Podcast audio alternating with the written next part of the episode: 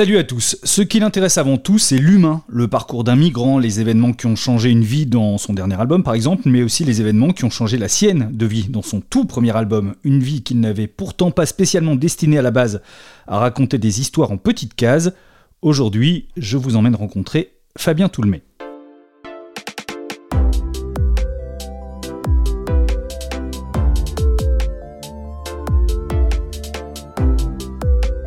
L'atelier BD, saison 2, un podcast original proposé par Paul Satis.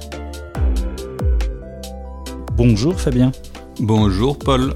Et merci de nous accueillir chez toi, dans ton atelier. Autant de personnes, autant d'histoires qui valent la peine d'être racontées. C'est ça un peu le fil rouge de ta vie d'auteur? Le fil rouge, je crois que je le découvre au fur et à mesure. Tout n'est pas forcément euh, planifié, mais c'est vrai que je, justement, ce fil rouge que je découvre, c'est euh, quand même les histoires de vie et les histoires de l'humain qui me, qui me plaisent pas mal.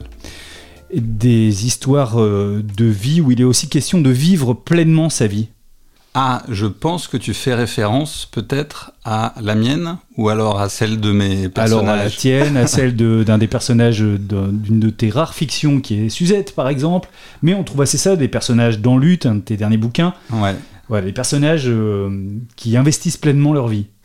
Oui, je pense qu'il y, a quelque chose. Euh, enfin, c'est pour ça que je posais la question par rapport à moi. Il y a quelque chose sans doute qui me.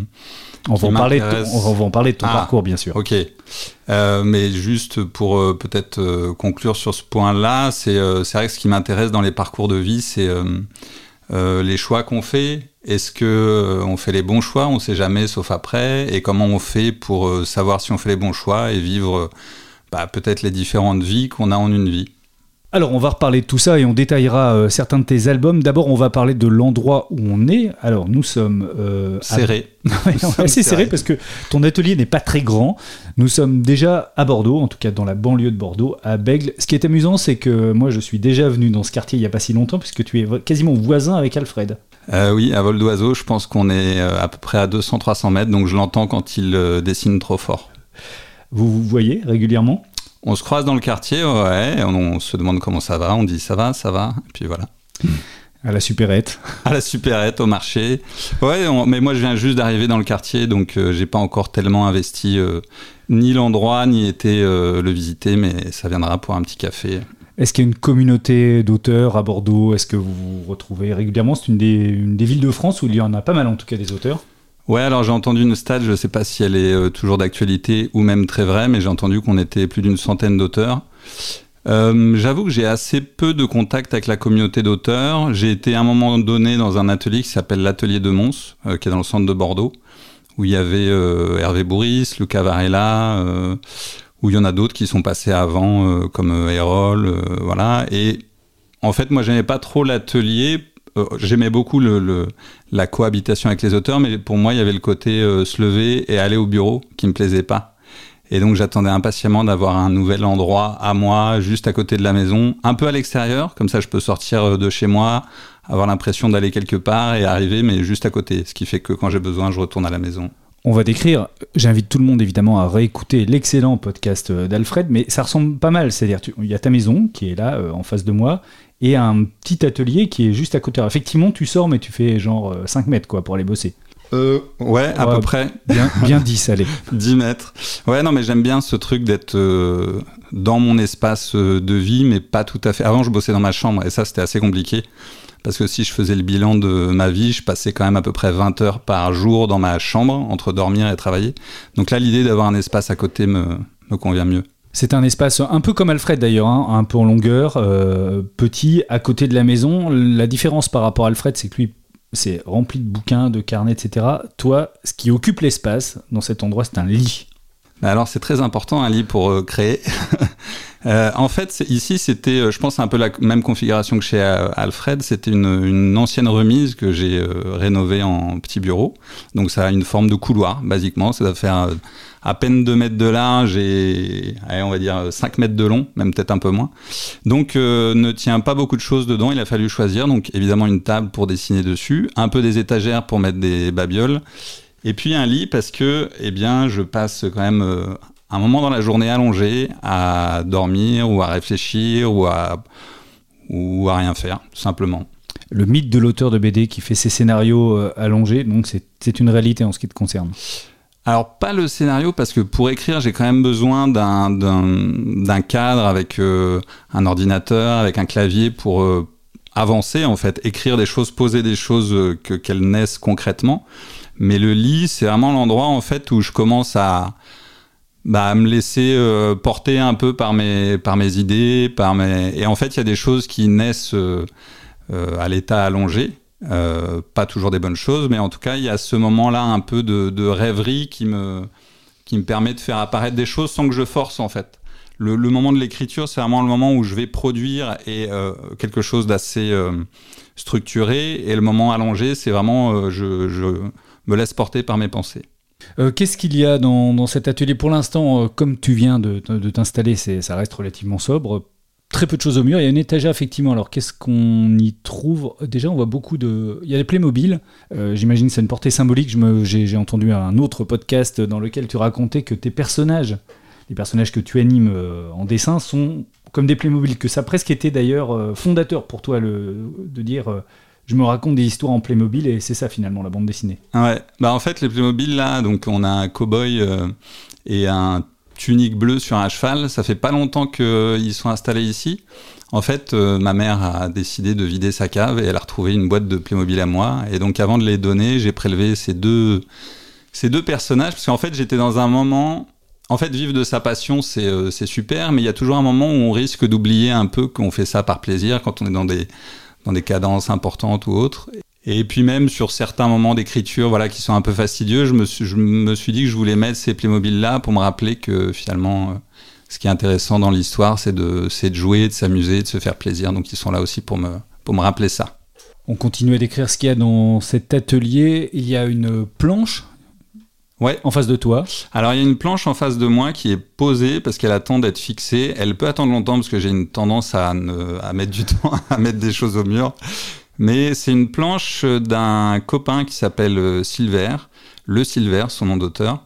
Et euh, c'est une des premières personnes du monde de la BD que j'ai rencontrées.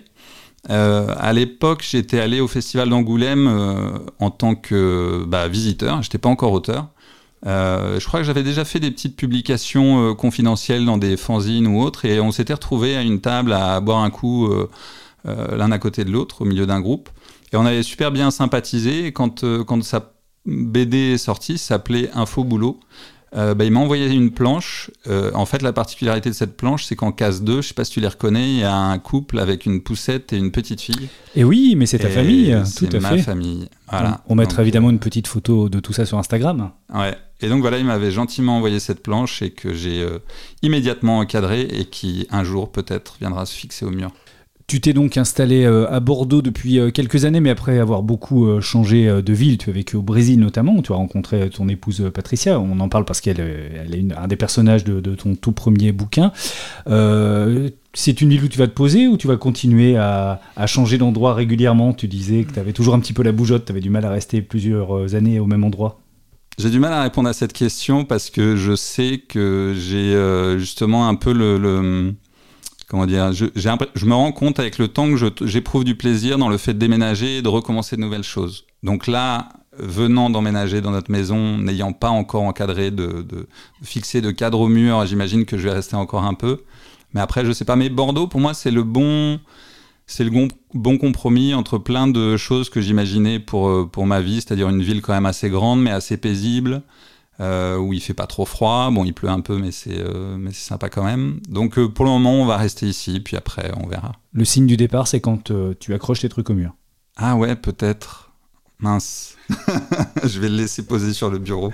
Dans l'atelier BD de Fabien Toulmé. Alors on va revenir sur ton parcours assez atypique, euh, un parcours de voyageur justement. Donc on va rappeler, euh, c'est connu, mais on va le rappeler quand même pour ceux qui te découvrent que tu n'es pas un dessinateur euh, de BD à la base. Tu as, j'allais dire, un vrai métier. Il faut surtout pas dire ça. C'est un vrai métier évidemment, auteur de bande dessinée. Mais toi, tu as fait un métier beaucoup plus classique. Tu es ingénieur, tu es un matheux et tu es devenu ingénieur. Ouais, ingénieur et même pas mal d'autres choses parce que j'ai fait euh, prof, euh, prof de résistance des matériaux, une matière que je ne comprends pas vraiment moi-même, mais j'ai fait ça. j'ai fait commercial, je vendais des, des lasers qu'on fixait sur des hélicoptères pour faire des relevés topographiques. Donc voilà, j'ai fait tout un tas de choses euh, on n'imagine pas que des gens fassent ça comme métier. Bah non, bah je le faisais sans vraiment imaginer que j'étais en train de le faire. Je le subissais en fait. Et ouais, bah l'histoire, c'est euh, comme beaucoup, c'est on est gamin, on veut faire un truc, et puis arrive le temps des choix, et on et c'est pas évident en fait quand t'as pas d'exemple autour de toi de gens qui euh, vivent d'un métier un peu différent, artistique, où on a toujours l'impression que c'est réservé à une caste euh, d'élus dont évidemment on fait pas partie. Et moi, étant euh, un pur matheux, un pur scientifique, euh, j'avais des très mauvaises notes dans tout ce qui était euh, là où il fallait écrire, en fait. Du français, l'histoire géo, même de la SVT, dès qu'il fallait écrire. Je sais pas, ça sortait pas bien. Ou... Et du coup, je me suis dit, bah, y a, évidemment, il y a, y a, très très peu de chances que j'arrive à en faire de mon métier. Mais c'était ton envie quand même, à la base? Ah ouais, c'était mon, c'était vraiment mon premier rêve. Je me souviens quand, je, quand j'ai découvert Tintin, c'était, c'était surpuissant, en fait. Le fait de voir une histoire se dérouler avec des images. En fait, moi, pour moi, c'était tellement immersif que je, vivais les aventures de Tintin, je vivais les aventures de Lucky Luke. Et puis c'est le moment où j'ai commencé à essayer de, de, décrypter la façon dont c'était raconté, d'analyser. Donc j'avais j'avais acheté, enfin plutôt ma mère m'avait acheté des, livres qui théorisaient, euh, enfin qui expliquaient comment on faisait de la bande dessinée quel euh, type de papier fallait acheter. Parce que moi, j'étais persuadé que si je dessinais pas parfaitement bien, c'est parce que j'avais pas le bon papier, pas la bonne plume, pas la bonne encre. Donc moi, j'allais voir dans les bouquins, donc il fallait telle encre. Alors j'achetais l'encre, fallait telle plume, j'achetais la plume, fallait tel papier. Et je me rendais compte que bah, même avec tout le bon matériel qui était indiqué dans le livre, j'y arrivais pas exactement comme il fallait. Mais ouais, ça a toujours été un rêve. Et, je me souviens, euh, je sais pas, je pense j'avais 7-8 ans, j'entendais euh, mon père et ma belle-mère parler de leur métier, parce qu'ils bossaient dans, un, endroit, euh, au même endroit en fait. Ils parlaient d'un métier conventionnel. Euh, ils travaillaient dans la recherche scientifique. Et je me disais, mais jamais de ma vie je ferai un métier comme ça. Moi, je veux faire de la BD. Et évidemment, bah, en grandissant, j'ai fait un autre choix. Qui était contraint ou finalement tu t'es quand même plus dans cette première vie? Bah, au moment où je le fais, en fait, c'est ni regret ni contrainte. J'ai l'impression que c'est un choix évident, en fait. Quand tu arrives en terminale et que tu es euh, mono-matière, c'est-à-dire euh, physique, euh, physique, maths et tout le reste, bof, bah, en gros, s'ouvrait à moi médecine ou, ou ingénieur, quoi. Enfin, il aurait pu s'ouvrir plein de choses, mais j'ai l'impression, en fait, c'est difficile à, à décrire, mais j'ai l'impression que c'était, il fallait que je fasse ça en fait. Il y avait un truc, euh, on peut parler de forme de pression euh, sociale qui venait pas forcément de mes parents, qui venait peut-être de, mon environnement, de ce que j'entendais au lycée, euh, des conseillers d'orientation qui disaient, bah toi avec ton profil c'est ingénieur ou médecine. Et en fait, mon choix, c'était une suite de non-choix. En fait, j'ai jamais fait le choix de faire ce que je voulais. Ce que je voulais. J'ai fait ingénierie parce que je voulais pas faire médecin. J'ai fait euh, génie civil parce que tout le reste euh, dans mon école me, me convenait pas. Et en fait, c'était une suite de non-choix. Donc une fois que je me suis retrouvé avec mon diplôme, c'est pareil. J'allais pas. À ce moment-là, je me suis dit bah euh, maintenant c'est bon, je suis libre de, tenter ma vie d'auteur de, BD. Sauf qu'une fois que tu as ton diplôme, bah arrivent les, les contraintes de la vie qui sont il faut t'assumer, il faut payer un loyer. à cette époque-là, j'étais déjà avec Patricia, donc si ma première fille n'était pas encore tout à fait en chemin, on n'était pas loin. Donc il y avait déjà une espèce de, d'obligation familiale et tout ça fait que bah, je me suis laissé porter en fait. Et donc dès ma première expérience, j'ai vu que ça me plaisait pas. Bah, j'ai essayé dans cet univers de l'ingénierie de, faire plein de trucs un peu différents en espérant à chaque fois que ça serait euh, la révélation. Donc c'est pour ça que tout à l'heure je parlais de prof, que je parlais de commercial, j'ai fait de l'expertise euh, construction. Et à chaque fois je me disais, toujours pas. Et puis à un moment donné, je me suis rendu compte que après 12 ans, tu vois, j'ai mis le temps, mais je me suis dit, mais en fait, c'est juste que cet univers-là te convient pas. Voilà, je me suis dit, bah, pourquoi pas bande dessinée? Et avec euh, zéro certitude que ça fonctionnerait, j'étais même à peu près certain que ça marcherait pas, mais je l'ai plus fait dans une démarche de euh, ne regrettons rien. Faisons-le parce que, en fait, ça me revenait sans cesse en tête. Je me disais, mais pourquoi je fais pas de la BD Pourquoi je fais pas de la BD Et t'en faisais déjà en amateur, en rentrant le soir? En fait, il y a eu plusieurs périodes. Il y a eu cette phase avant euh, école d'ingénieur où j'étais encore dans cette euh, envie de, raconter des histoires avec l'idée que peut-être un jour je deviendrais auteur de BD. Donc là, je dessinais, je produisais beaucoup.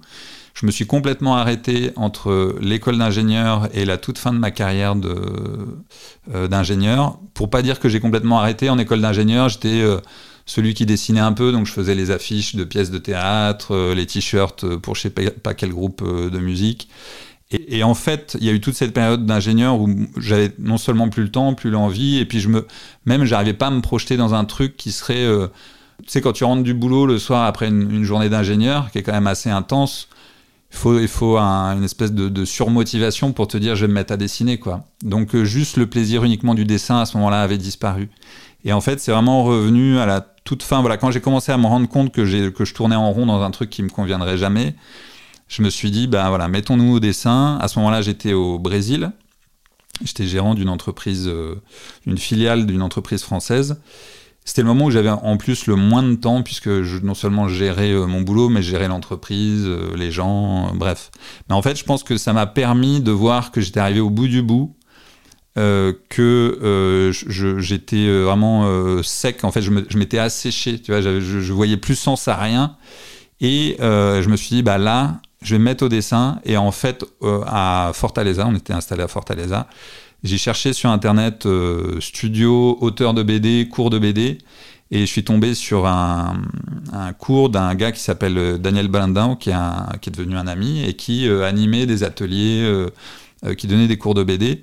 Et en fait, de retourner dans ce milieu de la bande dessinée, alors c'était des, des petites sessions de six mois, ça m'a débloqué plein de trucs. C'était pas tant d'un point de vue technique ou parce que c'était quand même assez concis. Puis moi, j'avais, je m'étais potassé des bouquins de théorisation de techniques de bande dessinée, donc je retrouvais un peu la même chose. Mais par contre, le fait de se retrouver dans une énergie avec des gens qui faisaient de la BD à un niveau amateur, mais qui avaient cette euh, cette régularité dans la production. Et, Daniel m'avait dit un truc qui m'a beaucoup euh, euh, qui m'a beaucoup motivé. En fait, il disait le principal obstacle pour arriver à faire quelque chose, c'est notre notre résistance c'était pas forcément une révélation incroyable, mais le fait qu'ils mettent un mot sur ce que je ressentais, c'est-à-dire le soir quand je rentrais, je me disais ah là je pourrais dessiner, puis je trouvais toujours une bonne raison de ne pas le faire. Et là je me suis dit si j'arrive à identifier cette résistance et qu'à chaque fois je lutte contre elle, je vais arriver petit à petit à dessiner, à dessiner, et c'est là où je me suis remis à dessiner tous les soirs. Et franchement, je dessinais pas bien. Je, suis retombé sur des dessins et c'était pas terrible. Et tu dessinais quoi? Tu racontais des histoires? C'était quoi? Tu faisais quoi? Bah à ce moment-là, je faisais euh, beaucoup des, des, exercices que donnait, le, que donnait Daniel. Donc c'était euh, des, des, exercices à contrainte. Par exemple, on avait une page où, il y avait euh, neuf cases. il disait, bah, première case, il se passe ça. Déroulez la suite de l'histoire et faites une page qui se tienne. Donc c'était beaucoup des exercices. Et en fait, assez vite, j'ai connecté avec des sites internet qui, euh, bah, qui, un peu le même euh, modèle de, tu vois, de collaboration et d'exercice un peu imposé. Donc il y avait 30 jours de BD, euh, il y avait Web, ouais, j'ai un peu oublié les noms, mais Web Comics, c'était un peu le moment des blogs. Enfin, moi j'ai un peu raté l'époque des blogs, mais c'était un moment où il y avait plein de plateformes un peu je sais pas si on appelle ça collaborative, mais ou de gens qui se retrouvaient autour de la passion de la bande dessinée et qui s'échangeaient des scénarios et des idées de BD. Et moi, ça m'a, ça a été euh, assez moteur en fait dans mon dans, dans le maintien de cette euh, régularité de production. Ça m'a beaucoup aidé à garder ce cadre dont j'avais besoin. Euh, c'était quoi ta première vraie publication? Bah, il y a eu les premières publications qui étaient sur ces sites-là, mais qui étaient, oui, euh, qui n'étaient pas euh, professionnelles, on va dire. Le vrai premier dessin, ça a été euh, dans Le Psychopathe, le, le magazine de Carali, qui n'existe plus maintenant, mais qui était un des seuls magazines de BD avec une publication un peu régulière, qui donnait un peu de place quand même aux, gens qui débutaient, parce que euh, j'ai revu ma planche, franchement, euh, elle n'était pas terrible. Mais, mais mine de rien, le fait d'être euh, publié, d'être en quelque sorte validé par quelqu'un dont c'était le métier, c'était extrêmement puissant parce que ça, ça me redonnait une dose de boost pour me dire bon bah voilà, en fait tu pars de rien, tu pars même de très très loin puisque tu n'as aucune formation et tu as arrêté de dessiner pendant pas loin de 20 ans. Bah, le fait que quelqu'un dont c'est le métier dise c'est pas mal, ça, ça donne de la, de la force quoi. C'est quand même assez incroyable cette histoire. En plus, tu dis, euh, j'étais euh, voilà, à l'international, gérant d'une société, j'imagine que tu gagnais assez correctement ta vie, tu avais une famille, donc besoin de gagner ta vie et partir dans un métier dont on sait qu'il est extrêmement paupérisé, extrêmement euh, difficile de percer quand on vient pas du milieu, quand on n'a pas fait, je sais pas, les arts déco de Strasbourg ou l'école Émile Cole de Lyon. C'était un pari complètement dingue. Je pense que si le Fabien de l'époque... Limite inconscient. Non, je t'arrête tout de suite, Paul. non, non, mais je pense que si le Fabien de l'époque venait me voir avec ses dessins et son projet, ses dessins de l'époque, hein, au tout début, je lui dirais, euh, continuer à être ingénieur. Mais en fait, j'étais tellement animé par un désamour profond de mon métier qu'il fallait que je m'en sorte. Donc, en fait, il y avait un truc qui n'était pas prévisible, c'était à quel point j'étais capable de tout donner, un peu comme un, forcené à, dessiner tous les soirs euh, comme un dératé. Et puis, euh, en fait, il y a plein de micro-étapes. Tu vois, la micro-étape d'être publié dans Psychopathe, c'est euh, avec le recul, c'est des, des, moments en fait qui te donnent, comme je te disais, des shoots de, motivation et qui t'aident à aller plus loin. Et il y a, y a, plein de petits moments comme ça où, où c'est des, des, petits encouragements, des petites tapes sur l'épaule et qu'on te dit bon bah c'est pas si mal, t'es pas encore euh, un pro, mais tu peux y arriver. Et surtout, j'ai quand même fait mon ingénieur dans la planification de mon de ma transition de carrière parce que comme tu l'as dit, on, était au Brésil, on arrive en France, donc euh, situation un peu complexe en famille et tout. Donc il a fallu quand même que je m'organise pour pouvoir faire cette transition de carrière sans euh, être trop euh, en difficulté financière. Donc en arrivant en France, j'ai continué à travailler comme ingénieur en choisissant un boulot d'ingénieur qui était un peu plus léger en termes de, d'emploi du temps et surtout qui était un peu plus flexible. Et du coup, je me gardais des plages de de travail un peu plus importante. Puis après, c'est allé en grandissant, en fait, au fur et à mesure de tous ces petites tapes dans le dos où on me disait c'est bien, Fabien, tu peux peut-être faire quelque chose. Et eh ben, je, ça prenait un peu plus d'espace dans ma vie, la BD. Puis au contraire, la, place de l'ingénierie diminuait. Donc c'était assez progressif. Dans l'atelier BD, un podcast original proposé par Paul Satis. Tu as maintenant une œuvre assez euh, conséquente. Je te propose qu'on s'arrête sur trois livres qui ont euh, marqué ta carrière, et notamment le tout premier, qui est Ce n'est pas toi que j'attendais. Cette période de ta vie où tu quittes le Brésil, tu arrives en France et tu es encore un petit peu ingénieur avant de passer auteur, tu la racontes, euh, puisque c'est aussi la période euh, de la grossesse de, Patricia et de l'arrivée de Julia, ta deuxième fille, qui est donc porteuse d'une trisomie 21. c'est donc ton premier livre avec un sujet difficile, compliqué, extrêmement intime là aussi, pourquoi euh, t'attaquer à, un sujet aussi euh, complexe, aussi euh, prenant pour ton premier bouquin? Alors je pense qu'il y a un truc qui guide un peu toute ma carrière, c'est l'inconscience. je suis un peu inconscient quand je fais... Bien que l'ingénieur planifie, planifie pas tant que ça. Mais, mais justement, je pense que je n'étais pas totalement fait pour être ingénieur parce que je suis trop inconscient. Non, mais en fait, ce qui, là, l'histoire de cette bande dessinée, c'est donc euh, on quitte le Brésil, moi euh, voulant devenir euh, auteur de bande dessinée. On arrive en France, je commence à, publier des petites choses à droite à gauche de façon relativement confidentielle et pas toujours terrible. Et eh bien, à ce moment-là, naît Julia avec cette trisomie 21, une trisomie 21 non détectée pendant la grossesse, et s'ensuit une période de flottement, pour ne pas dire une période un peu difficile d'un point de vue émotionnel ça remet plein de choses en question. Ça remet en question euh, notre avenir, euh, mon futur en tant que, que père, que professionnel. Enfin voilà, ça, ça secoue un peu tout, tout ce que j'avais imaginé pour la suite. Une fois que la, la, tempête se calme et que je regarde sur ce qui vient de se passer de façon un peu, un peu plus sereine, je me dis que j'ai envie de raconter ça parce que euh, ça a été tellement puissant pour moi que j'ai envie de, j'ai envie de le l'inscrire, quoi. J'ai envie d'en faire quelque chose de tout ça. À ce moment-là, j'ai pas du tout envie de faire un dossier classiquement qu'on enverrait à des éditeurs parce que j'ai pas envie d'avoir des retours euh, soit un peu secs, soit un peu euh, un peu durs sur quelque chose qui a été aussi euh, précieux et puissant pour moi. Donc je garde ça dans un, coin de ma tête sans vraiment avancer dessus. Toujours est-il que je vais à Angoulême pour rencontrer des éditeurs et montrer mes dessins, parce qu'à ce moment-là où, j'y vais, j'ai jamais eu de contact avec vraiment le monde de, l'édition. En fait, à ce moment-là, je ne sais pas si je me fais des, illusions quant à ma ma possibilité de devenir auteur ou enfin voilà donc je me, dis je vais aller à Angoulême je vais rencontrer des éditeurs je vais leur montrer ce que je dessine et ça se trouve on me dira t'emballe pas, euh, mon gars, reste ingénieur, et dans ce cas-là, ce sera plus, plus simple d'oublier de, euh, cette idée de faire de la bande dessinée. Je fais, euh, à, l'époque, je sais pas si ça se fait toujours, il y a des espèces de, de, petites sessions où tu, vas de table en table pour rencontrer des, des éditeurs. Donc, je rencontre un, deux, avec des retours assez mitigés, je dois dire. Et je rencontre ce qui est toujours mon éditeur aujourd'hui, Yannick Lejeune chez Delcourt, et on commence à discuter. Euh, je lui montre des choses euh, que j'ai faites dans Psychopathe et d'autres. J'avais fait les autres gens à l'époque avec euh, Thomas Caden.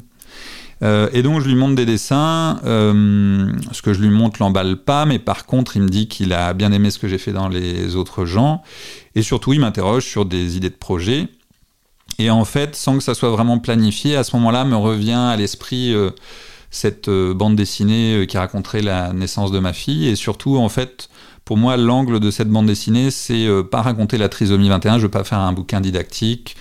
Je veux vraiment axer l'histoire sur euh, on est dans mes pas et je vais essayer de décrire le plus précisément possible tout ce, que, ce qui m'anime au fur et à mesure de cette euh, trajectoire de naissance. Et, euh, à ma grande surprise, en fait, le pitch lui plaît et à ma plus grande surprise encore, à peu près 15 jours après, on me dit que je vais pouvoir faire cette bande dessinée chez Delcourt. je me souviens encore à ce moment-là que je suis en voiture, ingénieur, avec ma petite chemise, ma petite chemisette, peut-être qu'il fait beau, je sais plus. Et mon téléphone sonne, je vois Yannick le jeune, je fais hop, hop, hop, on s'arrête, j'écoute. Je vais pas imiter la voix d'Yannick parce que je sais pas la faire. On me dit, bah, Guy, parce que à l'époque, euh, pour moi c'était Delcourt, mais on me dit Guy. Guy est partant pour faire euh, ta BD et je crois avoir une petite larme qui a perlé au coin de l'œil parce que c'était tellement l'aboutissement de tout. En fait, tu vois, c'était vraiment le, le, truc rêvé enfant qui avait mis des années, des années, des années à mûrir et qui naissait là, en bord de route, moi dans ma petite chemisette, avec Yannick au téléphone. C'était justement certainement parce que c'était ce, ce projet-là, dans lequel il va falloir que tu mettes euh, tes tripes, tes pensées, tout sur, euh, sur la table et, et, sur papier, comment tu t'y prends? Parce qu'une fois que c'est signé, après, il faut le faire. Mmh, inconscience, toujours. À ce moment-là, au moment de la signature du contrat, on me demande combien de pages ça fera. Évidemment, je n'en ai aucune idée puisque j'ai jamais écrit de bande dessinée. Euh, je, je sais rien sur rien, mais en fait, je suis tellement animé par l'envie de faire un album que j'avance euh, encore une fois la tactique du, char d'assaut, c'est-à-dire euh, on réfléchit pas trop, on avance. Euh, d'un point de vue très pratique, en fait, euh, tous les soirs après le boulot, une fois que les filles sont au lit et que la maison est calme, je me cale devant euh, ma table et je commence à écrire. Donc je sais pas comment on écrit, mais je prends, j'ouvre un ordinateur et j'essaie de, refaire défiler. En fait, comme c'était un moment très fort de ma vie, tout, tout est sorti très très vite. J'ai réussi à écrire presque en une seule fois euh, et, au fil de l'eau euh, la totalité de, cet album. Et c'est écrit sous forme de scénario, c'est-à-dire euh, toi qui disais à l'école j'étais pas très fort pour, pour écrire, là tu l'écris sous forme de scénario, c'est-à-dire que tu le dessines pas directement en storyboard. Beaucoup en autobiographie disent que voilà, les souvenirs jaillissent. Florence Dupré-Latour le raconte dans un précédent podcast qu'il n'y a pas besoin de, de, quasiment de faire un scénario. Elle écrit au fur et à mesure, elle improvise presque. Ouais, non, moi j'avais vraiment besoin de, et j'ai toujours besoin de faire comme ça. En fait, je suis pas capable de euh, de dessiner, en fait, de mettre en image directement et de faire défiler ma pensée en image. J'ai d'abord besoin d'une certaine euh, euh, d'un certain fil en fait à suivre parce que après on en parlera peut-être, mais dans la façon de travailler, c'est assez itératif en fait. Il y a cette première phase de l'écriture qui permet de poser une espèce de, trame et après, au moment du dessin, je vais euh, développer cette trame. C'est dialogué déjà, par exemple? Si c'est dialogué, c'est assez concis et c'est sur des moments en particulier. Mais en tout cas, j'avais vraiment besoin de ce truc un peu scolaire. Même au début, c'était très très scolaire parce que j'étais. Euh, je pense que là, ça avait beaucoup à voir avec mes lectures d'enfants, tu vois, des, des, bouquins de théorisation de la bande dessinée où il faut écrire un scénario, puis il faut écrire un découpage euh, euh, avec euh, ce qu'on va mettre dans la première case, puis dans la deuxième case. Donc au début, moi, c'était très très très scolaire. Après, je me suis rendu compte que pour moi, ça faisait pas sens. C'était trop long. Mais en tout cas, au début, j'ai eu besoin que ça soit, comme j'avais l'impression de partir dans, dans, un vide absolu, il a fallu que je suive un peu des préceptes que j'avais intégrés étant gamin. Donc euh, j'ai commencé comme ça. Case 1, il se passera ça. Case 2, j'ai abandonné au bout de deux pages parce que c'est hyper long et je me rendais compte que ça me coupait la dynamique de, de, récit en fait. Donc ce que j'ai fait, c'est que je me suis posé devant mon ordinateur, j'ai ouvert un fichier, je me suis mis de la musique euh, un peu euh, qui était un peu dans l'esprit, donc un truc un peu planant, un peu triste. Et puis j'ai commencé à dérouler toute mon histoire et c'est sorti, mais très très, euh, de façon très fluide en fait. C'était surprenant. J'avais jamais écrit aussi longtemps quelque chose euh, sans difficulté, sans réfléchir à et maintenant qu'est-ce qui peut se passer, comment? Non, c'est sorti comme ça. Et une fois que j'avais tout déroulé, je l'ai montré à Yannick. Il m'a fait quelques retours pour sur des questions de, temporisation, sur peut-être des moments que je développais pas assez ou que, ou au contraire que je, passais trop de temps dessus. Donc il a un peu, tu vois, il m'a aidé un peu à ajuster ça. Et une fois que ça s'était calé, bah alors là, c'est pareil, c'était euh, char d'assaut, c'est-à-dire je me suis mis à faire mon storyboard et à dessiner, et voilà, jusqu'à la, jusqu'à la publication. Et quand on est peu expérimenté finalement en dessin, et de se retrouver, parce qu'en plus c'est une pagination importante, encore une fois sur un sujet extrêmement personnel, te retrouver face au, dessin, là aussi, ça a été aussi fluide que l'écriture, ou ça a été, euh, où tu t'es posé des questions, ne serait-ce que techniques en dessin? D'une façon générale, je, me pose assez peu de questions je me dis qu'au moment où je vais le faire, euh, je, me, m'en rendrai compte de la difficulté ou pas et que, et que j'arriverai bon an mal an à trouver des façons, des subterfuges pour éviter les difficultés. Moi, c'est, très con, mais je me souviens que les perspectives, j'y comprenais rien et à chaque fois, ça tombait pas juste. Et au tout début de la BD, à chaque fois que je devais aborder une situation où il y avait de la perspective, où il y avait un immeuble, c'était oh comment je vais m'en sortir. Donc j'essayais de trouver de, trouver toujours un peu des subterfuges soit de mettre euh, des éléments genre des gens ou des arbres qui viennent casser un peu les perspectives trop pures pour pas qu'on se rende compte que c'était foireux. Donc j'essayais toujours de trouver un peu des moyens de, masquer mes, limites. Un autre moyen de masquer mes limites ça a été d'aller direct vers un trait euh, très simple et synthétique. Euh, je me suis rendu compte très très vite que je pouvais pas dessiner une voiture en tout cas, pas une voiture réaliste. Donc je me suis dit finalement, une voiture, c'est quoi? C'est euh, un parallélépipède avec un, trapèze au-dessus. Et en faisant des trucs très simples, en fait, je me suis rendu compte que c'était possible de raconter de façon claire, euh, que c'était euh, tout à fait acceptable et qu'on n'était pas obligé de dessiner une Clio parfaitement pour qu'on comprenne. Ce dessin simple, un peu assez ligne claire, assez rond. Ça fait penser parfois, enfin, on sent qu'il y a un compagnonnage chez, certains auteurs, par exemple Pascal Jousselin. Euh, ce, dessin, ce style t'est arrivé euh, assez naturellement, tu l'as gardé aujourd'hui encore? Bah, En fait, toute l'époque de maturation de ce dessin, il intervient vraiment avant, en fait, jusqu'aux autres gens. Quand je recommence à dessiner, je dessine pas bien, c'est c'est plein de tics graphiques, c'est plein d'inspirations que j'ai piochées à droite, à gauche, mais qui sont pas les miennes. Enfin, il y a un truc qui, qui sonne, euh, qui sonne pas juste en fait. Quoi comme inspiration, par exemple? Bah, je me souviens qu'à cette époque-là, au Brésil, j'ai lu euh, une BD qui s'appelait euh, Historias Gerais. C'est un auteur brésilien qui s'appelle Flavio Colline. J'étais super impacté par son dessin. Il a un dessin noir et blanc très puissant. En fait, je vais, je vais un peu, ça pourrait ressembler à un, Hugo Pratt, euh, mais un peu plus stylisé. Il y a un style très, bon alors là c'est vraiment pour les gens qui connaissent le Brésil, mais des illustrations de la littérature de Cordel, un peu xylogravure. Et ça m'avait vachement impacté. Euh, je trouvais ça très puissant, ce trait au pinceau avec des grosses hachures. J'ai commencé à faire ça. Euh, je me disais que c'était beau et en fait en re-regardant après, je trouvais que ça, ça tombait mal en fait, ça me correspondait pas. Et j'ai cherché comme ça une façon de dessiner. Mais en fait, j'intellectualisais trop le dessin. Je voulais trop me dire, bon alors, comment je pourrais trouver un style à moi de faire une main? Comment je pourrais trouver un style à moi de faire un arbre? Et en fait, en intellectualisant trop, j'essayais d'aller chercher des choses qui me ressemblaient pas. Et en fait, je parlais des autres gens comme le moment où ça a un peu changé parce que les autres gens, donc c'était euh, un feuilleton euh, BD qui était publié sur Internet avec un épisode par jour, à chaque fois un auteur différent. Et la façon dont je suis arrivé dans les autres gens, c'est Thomas Caden qui m'écrit et qui me dit on a un auteur qui s'est désisté pour un épisode qui est pour, je sais plus, dans trois jours. Est-ce que tu veux le faire? Donc moi, encore toujours muni de mon inconscience, je dis oui, sachant que c'était une cadence assez élevée. Il fallait faire, je sais plus combien de, peut-être l'équivalent de, je sais plus, je dis n'importe quoi, mais peut-être cinq pages en trois jours. Et euh, une fois que j'ai dit oui, euh, je me suis rendu compte qu'en fait c'était très très très intense parce que je travaillais toujours. Et en fait j'ai dessiné euh, tard le soir et sous l'effet de la fatigue et sans trop intellectualiser. C'est là où j'ai vraiment fait parler mon vrai style. En fait j'ai oublié de, vouloir me donner un style et j'ai dessiné comme je pouvais. sous la contrainte de ce délai hyper court, j'ai commencé à dessiner, c'est sorti comme ça. Et à partir de ce moment-là, je me suis dit, bah, je vais plus dessiner en me disant, il faut que je dessine de telle façon. J'ai dessiné comme je peux, comme je me sens à l'aise et euh, c'était les premiers voilà les premiers moments de ce style un peu ligne claire euh, très épuré.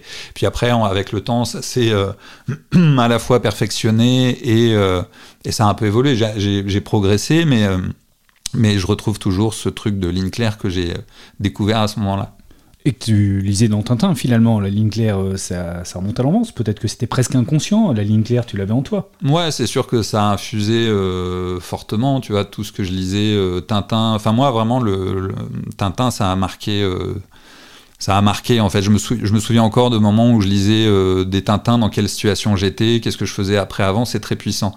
Donc oui, la ligne claire de d'Hergé, et puis même après Maurice et tout, même si on est dans une ligne claire, un peu plus stylisée, je me voyais que dessiner comme ça en fait. Tu l'aimes bien ton dessin? C'est variable. Ou c'est pour toi juste une écriture finalement? Juste un. Ça sert à raconter et, pas autre chose. Certains, certains auteurs disent ça, ou est-ce que tu prends un vrai plaisir à dessiner, artistique? C'est assez variable en fait. Euh, je crois que je suis en train. En fait, j'ai eu des périodes. J'ai eu la première période, ce n'est pas toi que j'attendais, les devis de Baudouin, où j'avais en même temps, je sentais toutes les difficultés du dessin, des perspectives, des voitures, à chaque case où il y avait des trucs un peu compliqués, je me disais allez, on y va, on va y arriver. Mais en même temps, il y avait le plaisir du challenge, c'est-à-dire du, progrès. Il y a eu un moment où, euh, je pense, que c'était sur l'Odyssée d'Akim où c'était long où, je basais beaucoup sur le récit plus que sur le dessin, où là pour moi c'était vraiment un outil et j'ai un peu quitté le, plaisir du dessin. En plus ça a été un moment où pour des raisons de délai, euh, je suis passé à la tablette. En fait, sur les deux premiers, donc euh, Ce pas toi que j'attendais et euh, les devis de Baudouin, je l'ai fait sur papier à l'ancienne. Euh, en plus, j'avais un scanner A4 pour scanner du A3, donc je scannais en deux fois. Je réunissais les deux parties. Fallait que je corrige la distorsion. C'était très long. Hein. J'étais un artisan du, du, dessin. Et quand je me suis lancé dans l'Odyssée d'Akim, euh, où euh, ça s'annonçait être un gros morceau. Je me suis dit, je, je, peux pas faire ça, je vais y passer 10 ans. Donc j'ai essayé la tablette, donc j'ai acheté euh, cette Cintiq que tu vois là, qui est sur mon bureau. Qui est juste devant toi. Ouais, qui est juste devant moi. J'ai commencé à dessiner dessus et alors zéro plaisir. Vraiment, je me suis dit, c'est pas, c'est pas agréable. J'ai eu une tendinite parce qu'en fait, j'essayais de reproduire la pression du. Je dessinais au pinceau j'ai essayé de reproduire un peu le, trait du pinceau, mais du coup, il fallait une pression très grande. Et en fait, j'ai fini le premier tome avec une tendinite. Et je me suis dit, mais je peux pas faire encore deux tomes euh, sur cette tablette, c'est pas possible, c'est l'horreur. Et je me suis dit, bah, je peux pas revenir au papier parce qu'il y a toujours cette histoire de délai. Il me restait encore deux tomes à faire de 250 pages. Euh, et j'ai essayé euh, l'iPad. Et il y avait encore cette, sensation pardon, de, un peu de dureté et de froideur. Mais par contre, j'ai quand même retrouvé beaucoup plus le, la souplesse du dessin sur papier.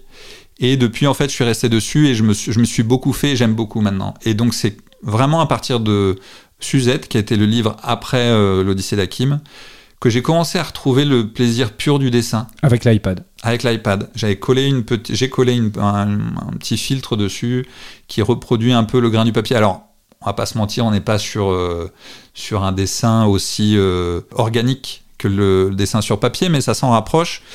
Euh, euh, et, maintenant, en fait, je, commence à rééprouver du, du, plaisir de dessin, et là en particulier sur le, sur le, sur le livre sur lequel tu t'accoudes euh, de façon un peu nonchalante, et je te demanderai de te redresser, s'il te plaît. Qui s'appelle En lutte. Qui est en lutte, oui, oui c'est ton avant-dernier. Voilà, et eh ben. J'ai pris plaisir sur certaines cases. Alors, il y a des cases qui sont purement narratifs, qui sont faites pour faire avancer l'histoire.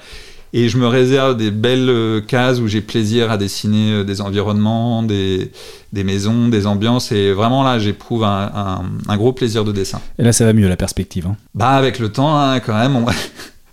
J'ai beau être limité, on progresse. Puis en plus, euh, dans cet album, on voyage beaucoup, hein, puisqu'on est au Bénin, on est, on est au Liban. là, c'est des endroits réels, donc il faut les dessiner aussi pour qu'on croit, aux histoires. Ouais, le décor a plus d'importance que dans ton premier bouquin. Ouais, ouais, c'est sûr. Bah, moi, c'est un des, gros plaisirs de cette bande dessinée, c'est évidemment le voyage, le fait d'aller euh, dans l'endroit et de rencontrer des gens et de découvrir ce qui s'y passe, et de prendre plein, plein de photos, et après de, faire un peu du dessin d'observation, mais depuis, euh, depuis mon bureau. Il y a vraiment ce truc euh, assez puissant de me replonger dans les ambiances et d'essayer de retrouver à travers le dessin toutes les ambiances que j'ai vues. Donc, ça peut être les, les écriteaux euh, en langue, euh, par exemple en arabe au Liban. J'adore dessiner ces, trucs-là. Je sais pas les, les ambiances de, restaurants, la façon dont les gens sont habillés, essayer de retrouver les bruits aussi, d'essayer de trouver des, onomatopées qui vont retranscrire un peu les ambiances. Ça, c'est vraiment un, tu vois, je retrouve en faisant ce genre d'album un peu ce que je sentais quand je lisais Tintin, c'est-à-dire une immersion. Euh, hyper puissante, presque une espèce d'état d'hypnose. Quand je suis en train de dessiner, là je suis en train de dessiner la suite de En lutte, donc dans un autre pays, bah, quand je dessine, en fait j'ai l'impression d'être dans le pays, c'est assez, euh, assez impressionnant. Dans l'atelier BD de Fabien Toulmé. Euh, on a dévié, on a dérivé, et on ne parle plus de C'est toi que j'attendais, qui était le, sujet. C'est un peu une digression. À la base, quand je suis arrivé euh, tout à l'heure euh, chez toi, évidemment, j'ai croisé Patricia, j'ai croisé tes personnages que je connaissais pas. Patricia, ton épouse, Julia, qui était en train d'écouter de, la musique dans le salon, qui a grandi évidemment depuis. Est-ce que c'était compliqué de, représenter ta famille? Euh, Est-ce que par exemple Patricia, ton épouse, t'a accompagné dans, dans cet album? Ça dit des choses euh, dures hein, sur, sur l'arrivée de ta fille, par exemple, le, toute, toute, cette phase où tu l'acceptes absolument pas. Comment ta famille t'a accompagné C'est pas pour faire un, running gag, mais l'inconscient, c'est quand même quelque chose qui m'accompagne et je pense qu'il m'aide dans pas mal de situations. Et là, j'avais absolument pas conscience du fait que, euh, au, début, en tout cas, j'allais aller aussi loin dans ce que j'allais livrer, même si je tenais à être assez fidèle à ce que j'avais vécu. J'avais absolument pas conscience, même si ça peut paraître euh, bizarre, du fait que j'allais être lu. En fait, moi, il y avait une espèce de truc euh, un peu personnel de je veux sortir un livre qui existe physiquement, que je vois sur une étagère que je pourrais feuilleter et quand je serai papy, je dirais, voyez les enfants, eh ben, papy voulait être auteur de BD, eh ben, papy il a réussi. Mais je me disais, ça serait probablement un one shot. Euh, à l'époque et encore aujourd'hui, euh, être un jeune auteur qui, sent, qui sort euh, un bouquin sur un sujet comme ça, il y avait quand même assez peu de probabilité que ça soit quelque chose qui soit très lu en fait. Moi j'imaginais franchement que ça allait, ça allait sortir, que ça serait un peu lu et puis que ça serait oublié et que peut-être j'aurais du mal à en ressortir un après. Donc j'avais pas conscience en fait de la réception euh, par les gens de ça. Et je pense c'est peut-être un peu comme euh, tu vois, comme, euh, je sais pas, toi, quand tu présentes ton journal télévisé, t'as pas forcément conscience quand tu parles à la caméra que t'es vu par des gens au-delà de cette caméra. Bah, il y avait ça. Quand j'écrivais ma BD, en plus, c'était dans, un, dans une ambiance de nuit, à mon bureau, avec la musique. Donc, il y avait un truc très cocon, et j'ai l'impression presque de l'écrire pour moi. Donc, tu parlais de l'accompagnement de la famille, donc euh, il y a eu pas particulièrement d'accompagnement, si ce n'est que Patricia. Elle lisait les pages, euh, quand même, au fur et à mesure, tu lui montrais? Ouais, je crois que je lui montrais. Et en fait, elle m'a beaucoup aidé dans le dans l'enchaînement euh, chronologique des situations parce que c'est un, un truc où j'ai du mal. En fait, j'ai une mémoire qui. Euh, je me souvenais de plein de moments de façon très précise. Et je pouvais même dire, euh, voilà, il y avait, je sais pas, une bouteille sur la table. C'est très précis, mais dans quel ordre ça s'est passé, je sais pas. Donc, moi, j'avais écrit l'histoire et il y avait des situations, elle me disait, mais non, mais cette situation-là, elle s'est passée après. Elle a été extrêmement euh, euh, cool dans le dans le suivi éditorial, c'est-à-dire elle a regardé ça de loin en étant... Euh, en fait, elle était surtout très très contente que je puisse vivre un début de, de, de, la carrière que je rêvais. Mais c'est son histoire à elle aussi. Ouais, c'est son histoire à elle, ou en tout cas, c'est mon histoire euh, vue de mon. Enfin, avec mon point de vue. Évidemment, comme elle fait partie de l'histoire, bah, elle intervient. J'ai eu quelques retours après, euh, ce n'est pas toi que j'attendais, où les gens disaient Ouais, mais c'est dommage, on n'a pas la vision de la maman, mais bah, en fait, c'était mon, mon, cheminement. Donc, elle, elle, elle, arrive et puis elle, elle, on a son point de vue à travers ce qu'elle me communique. Je pouvais pas livrer ce qui l'animait elle parce que l'idée, c'était de, de, raconter mon, cheminement. Dans cet album, on s'attache évidemment, comme toi d'ailleurs, comme ton personnage. C'était peut-être un des objectifs de cette BD à, Julia, puisque on, suit ton propre cheminement et comme lecteur, on s'attache à, à, cette petite fille euh, également je disais, je l'ai croisée dans le, dans le salon tout à l'heure, elle a beaucoup grandi évidemment depuis la sortie du bouquin. Euh, on reste à la fin du livre sur la fin du livre. Qu'est-ce qui s'est passé depuis et comment elle va? Comment euh, Julia a évolué? Qu'est-ce qui s'est passé depuis? Oula, bah déjà aujourd'hui elle a 14 ans, donc euh, c'est une, c'est une jeune ado. Elle avait 3 ans ou 4 ans à la fin du livre, hein, c'est ça? C'est ça. Ben, la vie, la vie suit son cours et elle et elle grandit euh, comme euh, grandit un enfant euh, à la fois qui n'aurait rien, mais en même temps qui, un enfant qui a une trisomie 21, c'est-à-dire que ça implique plein de... J'allais utiliser le mot difficulté, mais c'est... Le mot difficulté, en fait, il s'applique aussi à ma grande ado, donc à tous les enfants. Je pense qu'on a, des difficultés. surtout, il y a un truc qui est très très vrai, c'est que petit à petit, cette et assez tôt, en fait, cette question de la trisomie 21 a disparu de de ma réflexion par rapport à elle. C'est-à-dire qu'elle existe au-delà de, de sa trisomie 21 et maintenant je vois euh, essentiellement Julia. La trisomie 21, elle, elle réapparaît dans des moments qui sont propres à, sa, à son handicap, comme euh, la question de la scolarité, la question de, de l'autonomie, toutes ces choses-là. Mais c'est vrai que dans le quotidien, c'est quand même assez, c'est quand même assez discret pour moi, dans mon esprit en tout cas, cette question de la trisomie 21.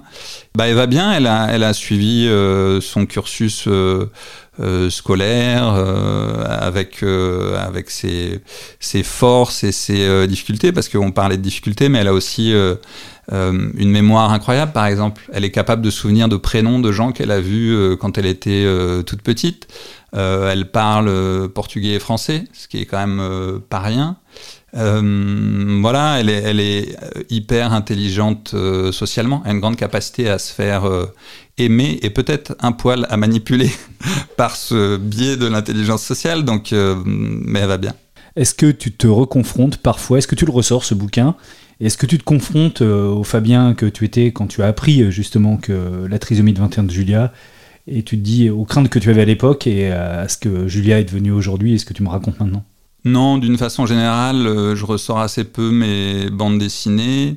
Celle-là, d'autant plus qu'elle est, qui commence à être ancienne et que c'est bon, euh, si j'avais dû la regarder, je l'aurais déjà regardée avant. Non, non, en fait, il y a eu tout un moment où elle était extrêmement présente parce que elle avait, euh, elle avait euh, bien marché et que j'avais énormément de retours par rapport à ça. Que ce soit des gens qui étaient concernés par cette situation ou pas d'ailleurs. Donc elle était très présente au quotidien dans les messages que je recevais, dans les rencontres que je pouvais faire, même dans la sphère du handicap, en fait, maintenant je suis un peu identifié. Donc dès que je vais dans des milieux euh, pour Julia qui sont connectés au handicap, bah, je suis quand même assez identifié. Donc ça, c'était très présent.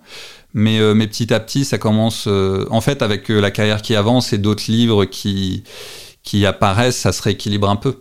Tu pourrais raconter ce que tu viens de me raconter, les dix ans depuis la fin de, l'album jusqu'à aujourd'hui comment Julia a grandi, comment elle a appris, euh, comment. Voilà, ça, pourrait être une suite d'histoires, tu y as pensé? Alors, pendant tout un moment, en fait, à la fin de C'est pas toi que j'attendais, justement, quand je pense c'était trop présent dans, dans les feedbacks, on va dire, dans ma carrière d'auteur, je voulais pas faire de suite. Et surtout, en fait, je voulais pas faire une suite euh, qui soit. Bah voilà, qu'est-ce qui s'est passé depuis dix ans et Parce que je trouve qu'il n'y a, il y a pas un comment dire, un cœur de, d'histoire qui soit suffisamment puissant. Ça serait raconter de façon chronologique un peu l'évolution de Julia. Et en tout cas, moi, dans la façon dont j'imagine les choses, j'y verrais pas forcément d'intérêt. Il faudrait qu'il y ait quelque chose qui soit plus plus fort, une espèce de sujet un peu en or là qui, qui, qui, qui justifie cette suite. Là, ce que je commence un peu à, réfléchir, ça serait euh, peut-être parce que j'ai eu pas mal de retours aussi qui étaient est-ce que Julia est au courant de cette histoire? Est-ce que Julia l'a lu Et donc effectivement Julia l'a pas lu puisqu'elle ne sait pas lire ou en tout cas elle sait lire mais sans forcément comprendre ce qu'il y a euh, au-delà des mots. Donc elle l'a pas lu mais par contre ce que j'aimerais beaucoup faire ce serait une espèce de livre réponse entre guillemets, c'est-à-dire euh, la vision de Julia sur ce qu'elle est sur sa vie. Euh, parce que là, finalement, j'ai parlé sur moi et un peu sur elle, et j'aimerais bien la faire parler d'elle. Donc, euh, il faudrait qu'il y ait un moment un peu clé dans sa vie qui justifie ça. Ça pourrait être le passage à l'âge adulte, par exemple. ça pourrait être, je sais pas, son premier petit copain ou petite copine si elle a un jour un amoureux, une amoureuse. Ça pourrait être, enfin, des moments un peu charnières qui justifient, qui soient le cœur de l'histoire et qui justifient cette tu vois, cet autre point de vue. Euh, et puis j'imaginais justement que ça serait un bon euh, diptyque, tu vois, une espèce de premier livre qui raconte mon point de vue, et puis euh, peut-être, je sais pas, 15 ans après, 20 ans après, la réponse de la fille. et puis du coup, la vision qu'elle a de moi à travers ses yeux. Donc je sais pas, c'est tout n'est pas encore totalement mûr dans mon esprit, mais il y, a quelque chose qui serait de cet ordre-là. On est à Bordeaux dans l'atelier BD de Fabien Toulmé. On va y rester. Dans le deuxième épisode du podcast, on vous emmènera pour un très grand voyage de la Syrie à la France dans les pas d'Hakim. Et puis, Fabien, on parlera aussi de ton nouvel album inoubliable. Dans l'atelier BD, c'est tout pour cette fois. Et n'oubliez pas, lisez les BD de Toulmé.